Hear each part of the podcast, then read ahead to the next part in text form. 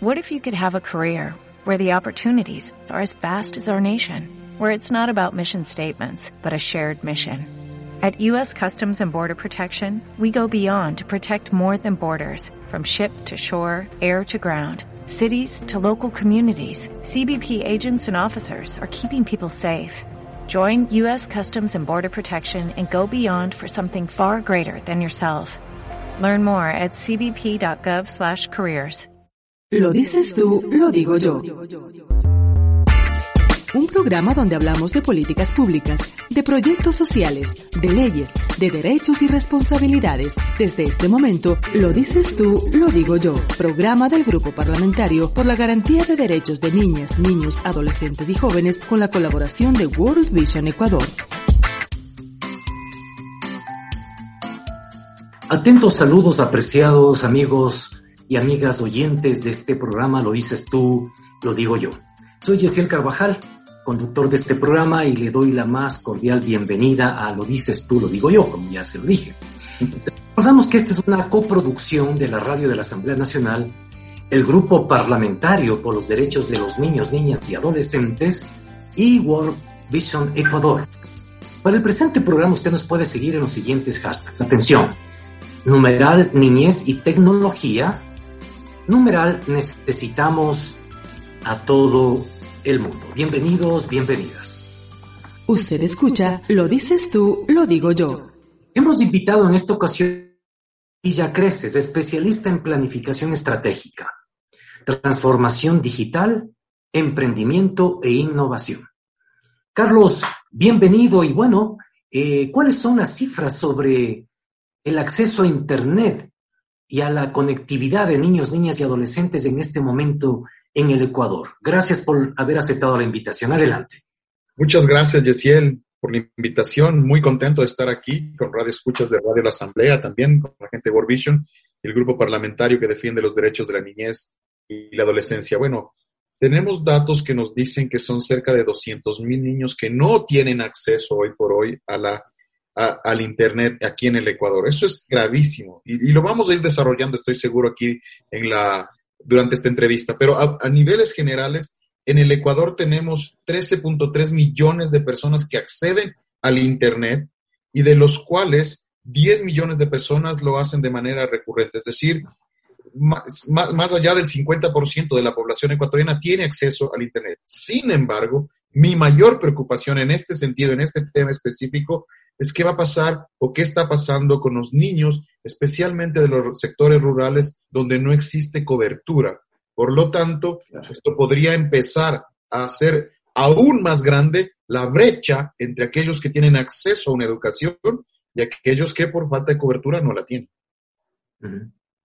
Eh, correcto, correcto. Em, bueno, en todo caso, eh, Carlos Fernando, esta situación está golpeando eh, a miles, millones de niños en la región y pues se está diciendo que más adelante esta generación va a tener serias brechas formativas en su área académica, pero no solo eso, sino en su área relacional, etcétera, etcétera. Lastimosamente puede sonar muy duro, pero ese será un tema de investigación más adelante, pero el tema es ¿Cómo vamos a solucionar? ¿Cómo vamos a cerrar esa brecha? ¿Qué se puede hacer en ese contexto justamente para que no haya una afectación tan directa sobre el derecho de los niños y niñas a una buena educación, a un ambiente saludable, a jugar con sus amigos, etcétera? ¿Y qué está pensando en ese sentido, Carlos Fernando? Bueno, yo creo que tiene que venir eh, esto impulsado por una política pública de educación en la cual, sí, sabemos que el Internet es un derecho humano, pero no todos tenemos acceso al Internet, o no todos tienen. Vemos algunos que estamos conectados 24 horas, 7 días de la semana, y he estado en, poblaciones rurales, por ejemplo, en las cuales los niños reciben sus tareas a través de WhatsApp y tienen que salir una vez a la semana a las carreteras o a los cantones o ciudades más cercanas para recibir la tarea y para poder enviar. Eso definitivamente no estamos generando educación alguna por donde se le vea. Y como tú lo dices, y esto incrementa o genera que la brecha crezca aún más y más allá de la pena que podríamos llegar a tener, por supuesto que es pena, pero es un problema que podría eh, traducirse en serios problemas sociales para el país en cuestión de cinco o, diez años más adelante. Entonces, esta es una tarea de todos, no es una tarea solamente del gobierno, no es una tarea solamente de, del legislativo a través de la Asamblea, sino tiene que ser una tarea de todas las personas, porque nos guste o no nos guste, nos va a impactar. Por lo tanto, lo que tenemos que hacer es esfuerzos, primero, para que exista la conectividad necesaria en todos los puntos del país, si es que es así, eh, si es que esa es la, necesidad. Yo no veo eso difícil, te voy a ser muy sincero, Yesiel. Veo que es viable, veo que se puede inclusive a través de alianzas público-privadas con organizaciones internacionales. Google es una de ellas que inclusive ha estado probando en el, en el mundo esta especie de globitos, ¿no? Tú has visto hay unos globos que de alguna manera se, posan en el cielo y te dan internet a 50 kilómetros a la redonda, internet de, de, alta velocidad.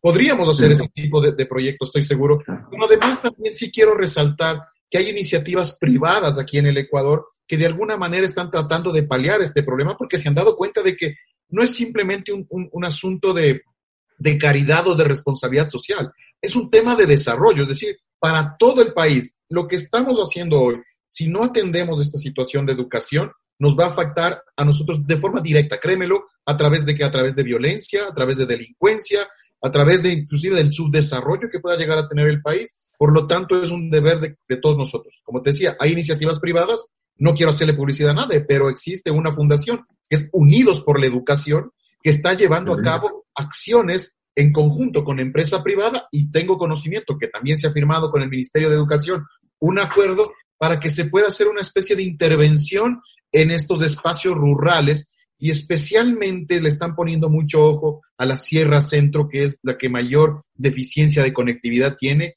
y que los niños de menor acceso tienen a la educación. En la emisión de Lo dices tú, lo digo yo, de este día, estamos conversando con Carlos Villacreces sobre un tema tan importante y con una persona como él que conoce mucho esto. Podría sonar contradictoria la pregunta, Carlos, pero realmente, a pesar de todo lo que estamos diciendo, ¿qué avances se ha podido evidenciar en el uso de la tecnología entre los niños y niños en estos tiempos? Bueno, en, términos generales, definitivamente tenemos unas generaciones que, adoptan la tecnología de forma mucho más sencilla y más rápida que nuestras generaciones o inclusive generaciones anteriores. Están muy adaptados al, uso de, los teléfonos. Pero esto tiene sus pros y sus contras, ¿no? O sea, por un lado tienes acceso a información eh, a la mano. Hoy por hoy cualquiera de nosotros tenemos información más allá de la que tenía la NASA cuando hicieron el lanzamiento del primer cohete. Imagínate el potencial que podríamos tener las personas si utilizaríamos la creatividad y, el uso de la información. Sería espectacular. Ahora también representa serio algunos peligros. Por ejemplo, la privacidad de los datos de los niños.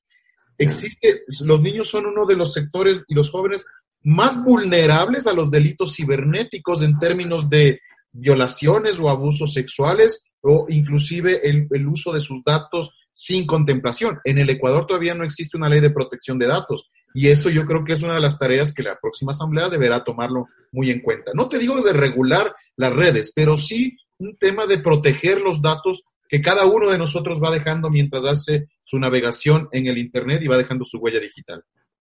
Interesante. Ahora que mencionas eso, yo siempre recuerdo con nostalgia y con mínimamente una sonrisa, esos tiempos en que nos tocaba ir a la biblioteca a consultar, ¿verdad? Y aquí en el histórico de Quito, la famosa Biblioteca Nacional, la municipal, que era un pretexto para pegarse una vagueada y conocer a una señorita por ahí, ¿no? Y un cuaderno anotando horas, uno puede coger y pa, pa, pa, pa, listo, tiene la información ahí en la cama si uno quiere. Estamos viviendo tiempos realmente impresionantes. Y hablando ya de la situación país muy concreta en la coyuntura política nueva, en que ya tenemos un nuevo presidente, él acaba de presentar el día de ayer en su gabinete justamente del área social a la nueva ministra eh, de Educación, ¿no? Y bueno, básicamente eh, se le pide y, se le dijo que cumpla con uno de sus ofrecimientos de campaña de reabrir las escuelas rurales unidocentes. Eh, ahí me pregunto, Carlos Fernando, ¿qué debería hacer la nueva secretaria de Estado para potenciar el uso de Internet como un derecho a niños y niñas y adolescentes? Justamente eh, lo que tú acabas de decir, alguna innovación creativamente, ¿qué, ¿qué, se debe hacer, pero para atender este requerimiento? Bueno, primero temas de conectividad. Hay que, hay que darle conectividad al país.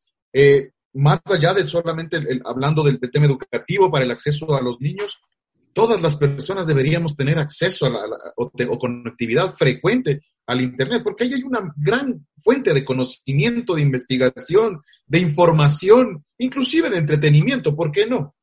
Eso yo creo que es lo primero que tendría que enfocarse. Ahora, en relación al tema de las escuelas unidocentes, personalmente yo estoy de acuerdo en que se abran las escuelas rurales y que además se plantee una innovación en cuanto a cómo va a ser el sistema educativo. Porque mira qué es lo que ha pasado, Yesiel. Cuando llegamos o cuando estuvimos de inicio en la pandemia, lo que se planteó es básicamente cómo traslado lo que, los contenidos que generaba en clase a través de un computador. Y vemos a niños que hoy están sufriendo inclusive depresión porque, no, no lo saben. Si nosotros que somos adultos, pasarnos cuatro o cinco horas frente a una pantalla, bueno, pues nos, nos va a molestar. Imagínate a un niño, un niño que su naturaleza es jugar, jugar y aprender. Entonces tenemos que crear nuevas metodologías que sí es posible porque hay muchísimas herramientas tecnológicas que nos pueden ayudar a generar este conocimiento, este aprendizaje para los niños, pero no tenerle esclavizado frente al computador o en el teléfono, porque hay estudios que te indican que pueden llegar a, tener eh, niveles de depresión muy altos y eso nos podría llevar inclusive a otra problemática social que es el suicidio. Y como también conoces, en la Sierra Centro tiene unos niveles muy, muy, muy altos de, suicidio. Sin duda alguna, no está por demás decir también, Carlos Fernando, que no se tratará solamente de, que el Estado eh, ponga el Internet en las comunidades, entre comillas, sino también de dotar de toda la, la, la, capacidad operativa con equipos adecuados, porque realmente en estos momentos en comunidades indígenas, en World Vision justamente trabajamos en sectores muy marginales de las provincias de la zona centro. Eh, es increíble, tanto los niños como los adultos han quedado excluidos de todo por no tener internet y también por no tener los equipos adecuados. Entonces, sin duda, toda iniciativa deberá ser integral que permita justamente cerrar esta brecha, no solo diciendo ya tienen internet y arréglense como se pueda, no, pues tiene que haber también una oferta adecuada que permita tener los equipos para acceder a la red. Mira, es decir, el tema de, de, los dispositivos, te voy a ser muy sincero, no me preocupa mucho, porque en el Ecuador, de los 17.7 millones de habitantes que, estamos, hay 13.3 millones de dispositivos móviles. Entonces, de alguna manera está cubierto. Obviamente que a estas escuelas rurales habrá que dotarles de equipos tecnológicos, de computadoras, etcétera, etcétera. Que no me preocupa tampoco inclusive el tema de presupuesto, porque se puede trabajar con las ONGs, con los diferentes... Eh, eh, instituciones, ustedes, World Vision, está la misma UNICEF, está el Club Rotario, está un sinnúmero de, organizaciones que estarían dispuestas a sumarse a un tema de dotación de equipos. No me preocupa mucho es, ese, e, ese tema. Sí me preocupa más bien el tipo de contenidos, o la metodología que vamos a utilizar para que los niños, los adolescentes puedan tener a, sus manos estos contenidos, esta información, este aprendizaje que, insisto, no se trata de pasar lo que antes teníamos de manera presencial a tener en una computadora. No va por ahí el camino, ni siquiera en el tema de teletrabajo, mucho menos en el tema de la educación eh, telemática. Claro. Eh, Carlos Fernando, bueno, tú eres una persona muy versada en varios de estos temas. Te hago la pregunta, mira, desde tu punto de vista, ¿cuáles pueden ser las deficiencias que más adelante puedan presentar estas generaciones que prácticamente al momento llevan ya dos años escolares de escolarización primaria, secundaria y también universitaria, más de dos semestres, ¿no? Estudiando de esta manera. Eh, ¿Qué te preocupa de ese aspecto? Ya yendo más allá de las redes del equipo, etcétera. ¿Qué te preocupa de ese aspecto que ya es pedagógico, formativo en la vida de los chicos y chicas? No me preocupa mucho desde hoy, me preocupa mucho desde hace muchos años atrás y valga la redundancia, porque si tú te das cuenta, el mundo ha cambiado casi todos los aspectos de nuestras vidas han cambiado, menos la educación. Queremos seguir con una educación que era para la revolución, para la revolución industrial, es decir, cuando era la mano de obra intensiva, cuando eran utilización de herramientas y no telemáticas, hoy tenemos que darle el vuelco, tenemos que empezar a tratar otra malla curricular, tenemos que empezar a desarrollar nuevos conocimientos, otro tipo de habilidades en las personas, temas como por ejemplo la programación, que eso es muy importante. El Ecuador eh, no es un país eh, productor o industrial, gran industrial, pero sí podría convertirse, por ejemplo, en una potencia de servicios tecnológicos. Que si lo, y, obviamente podemos, llamemos de alguna forma, importar eh, el conocimiento de mediante alianzas con las grandes universidades y centros tecnológicos del mundo para que se pueda entregar este tipo de, contenidos y de aprendizaje. Creo que hay que dar un vuelco a la educación. No creo que va a ser mm. Tan pronto y no creo que va a ser tan fácil porque seguimos un poco encasillados en, lo que, en lo tradicional, en lo que vivíamos antes y discúlpame que te lo diga, pero yo soy un crítico del, de, soy docente también, pero soy un crítico de cómo se ha manejado la educación en el Ecuador. Tenemos una historia que es mentirosísima, súper mentirosa. Entonces seguimos metiendo esos contenidos de nuestros niños, de nuestros adolescentes. Seguimos poniéndoles eh, un sinnúmero de, de materias que, que no digo que no sirvan, pero que el niño podría autoeducarse y en lugar de eso podríamos tener otro tipo de de, materias, sin duda alguna, todo lo que tiene que ver con la ciencia, con la tecnología, como digo, programación, pero hay otros temas como habilidades blandas que son muy importantes también, porque son asuntos como el trabajo en equipo, como la resiliencia, como la empatía, que, es, es, clave y que no nos hemos trabajado. Y eso tiene que venir también acompañado de qué? De la ética. Entonces hay que empezar también o retomar la educación en temas de la ética. Yo tengo una maestría en inteligencia artificial. Durante todo el proceso que estuve en, estudio de inteligencia artificial, siempre en todos los módulos nos recalcaban ética, ética, cómo vas a manejar este, este avance tecnológico, porque así como es muy buena la tecnología, también podría ser muy destructiva si es que cae en manos de personas que no lo manejan con ética. Interesante, muy, muy valioso lo que nos estás compartiendo, Carlos Fernando, en este diálogo abierto en que justamente hacemos preguntas que hace la ciudadanía, el ciudadano de a pie, porque este programa llega justamente a padres, madres de todo el país y también de muchos sectores rurales. ¿eh? Bueno, Carlos Fernando, algo importante, nos quedan unos tres minutos. Sin duda alguna, que a pesar de todo lo que hemos hablado, la letra impresa, el texto todavía tiene espacio porque el texto puede llegar a la comunidad también sin Internet. El libro, el, manual escolar, etcétera, etcétera. Y ya paralelamente hay otros medios educativos como las radios comunitarias.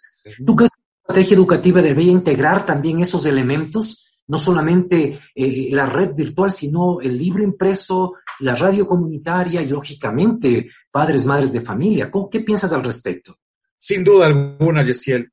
Como te habrás dado cuenta, soy fanático de la tecnología, pero el momento que se trata de una lectura de un libro, yo entro en una pelea, en una guerra con el libro, porque el libro debe terminar subrayado, casi destrozado una vez que he terminado de leerlo, inclusive desde el tacto, el olor, son cosas que influyen mucho. En la escritura, por ejemplo, yo, a pesar de que soy eh, muy amante de la tecnología, prefiero seguir escribiendo a mano y es algo que me preocupa con el tema tecnológico, especialmente con aquellos niños que están en estas edades tempranas que tienen que aprender a, escribir.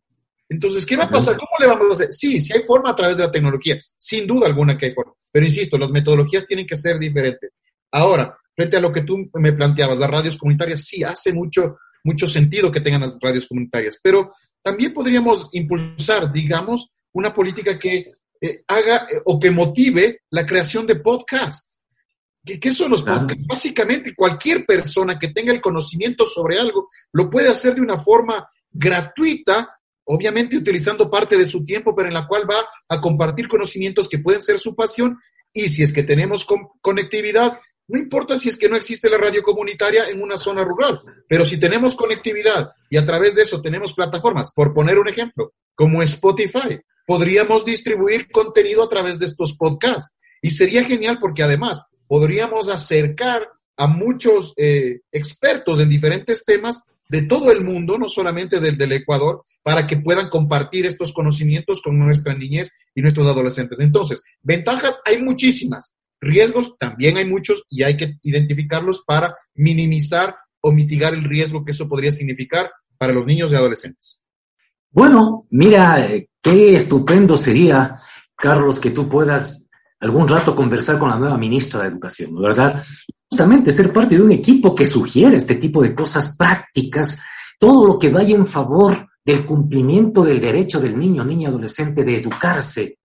Pues bienvenido sea la idea. Reforzar todo un sistema educativo en, nuestra, en esta nueva realidad digital. Claro, acceso a Internet, equipos, pero también está justamente esta clase de nuevas metodologías y productos de podcasts, radio comunitaria, la letra impresa. Es decir, es tiempo realmente de ser creativos e integradores. Tus palabras de cierre, Carlos, muchas gracias otra vez por contribuir de esta manera a un ejercicio ciudadano de cuestionar, de pensar la realidad siempre en función de los derechos de los niños. Adelante. Gracias, el primero, agradecer, agradecer infinitamente y manifestar de que siempre estoy dispuesto a colaborar. Al ser docente, lo que me gusta y lo que me apasiona es compartir conocimiento. No me creo dueño de la verdad, sino que lo que me meto en la cabecita de lo que voy aprendiendo, quiero compartirle. De nada me sirve si se queda aquí en mí este, esta información. Muy preocupado por el tema de la educación, muy extremadamente preocupado. Créeme que es así. Yo soy parte de una organización, de hecho, que está impulsando el intervenir algunas escuelas y dar, dotarles de equipos tecnológicos de conectividad. Eh, inclusive este, este programa, este impulso que, o esta organización que lo está llevando a cabo, también está tratando de trabajar en las metodologías las más eficientes para poder darle acceso a los niños a la educación.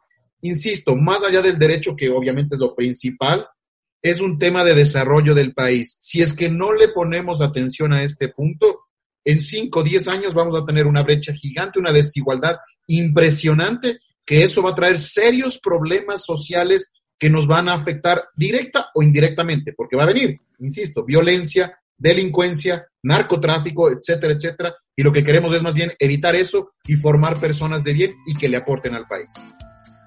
Muchas gracias. Fue Carlos Villacrés, especialista en planificación estratégica, transformación digital, emprendimiento e innovación. Eso es lo que hacemos acá, no dices tú, lo digo yo para ustedes, apreciados amigos oyentes, y nos quedan insumos para seguir pensando, para seguir proponiendo y para seguir haciendo vigilancia social en pro de los derechos de nuestros niños, niñas y adolescentes. De mi parte, decirles que la próxima semana tendremos un programa igual especial para todos y cada uno de ustedes. Una buena semana. Hasta pronto. Muchas gracias.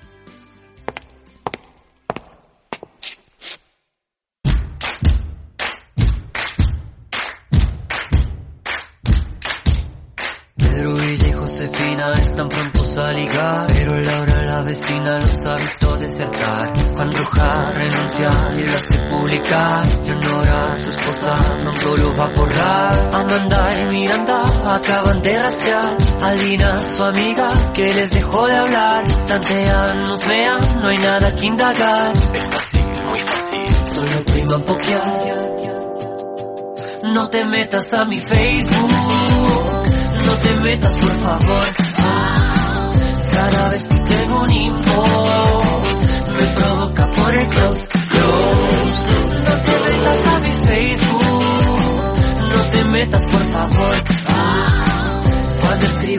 escribas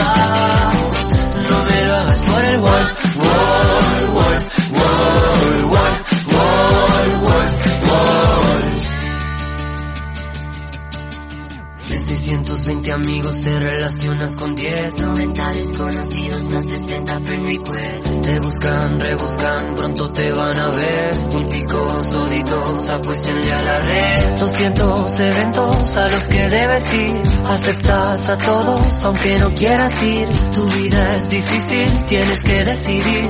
Aplica la regla, ponle a todos baby. No te metas a mi Facebook no te metas por favor. Cada vez que tengo un inbox, me provoca por el close, close. No te metas a mi Facebook, no te metas por favor. Cuando escribas melodrama, no me lo hagas por el wall, wall, wall, wall,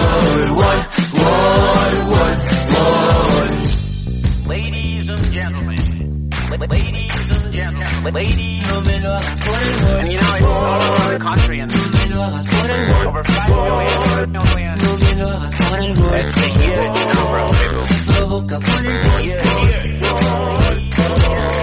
No me digas que no tienes que ir al baño cuando te miro, te la pasas facebookeando y luego suspiro, te vas a quedar un rato y mucho más, más No me digas que tienes otro cumpleaños el que hace un año ni te hubieras enterado. ¿Será que ahora es moda festejar con los extraños y brindar por brindar?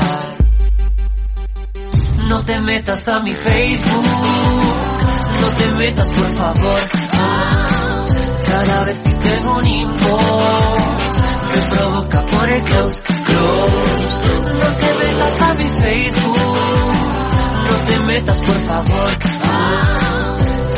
cuando escribas